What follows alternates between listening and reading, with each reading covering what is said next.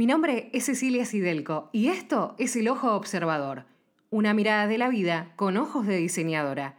Escucha el cuarto capítulo sobre cómo te puede saturar el tono.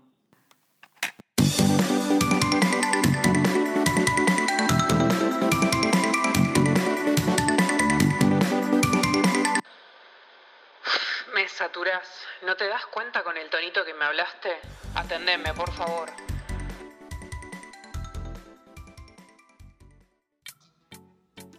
El tono es la sensación auditiva o atributo psicológico de los sonidos que los caracteriza como agudos o graves, en función de la propiedad física llamada frecuencia. Pero el tono también es el grado de luz u oscuridad visible en un objeto. También los tonos determinan estados de ánimo.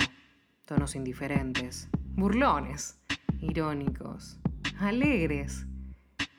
Los tonos son la excusa perfecta para encontrarse jugando entre un blanco o un negro, capaces de generar un ambiente, una textura, un clima.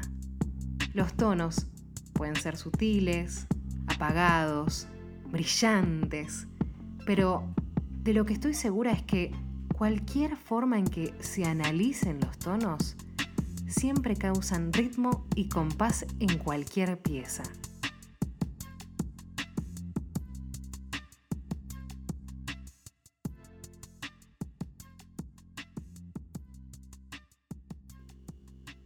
Cada momento de luz y oscuridad es un milagro.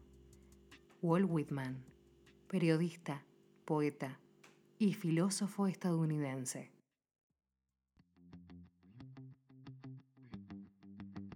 Los tonos transmutan, se modifican y se adaptan a cualquier pieza, pero lo importante es que cada uno lo percibe distinto y eso los vuelve exquisitamente especiales.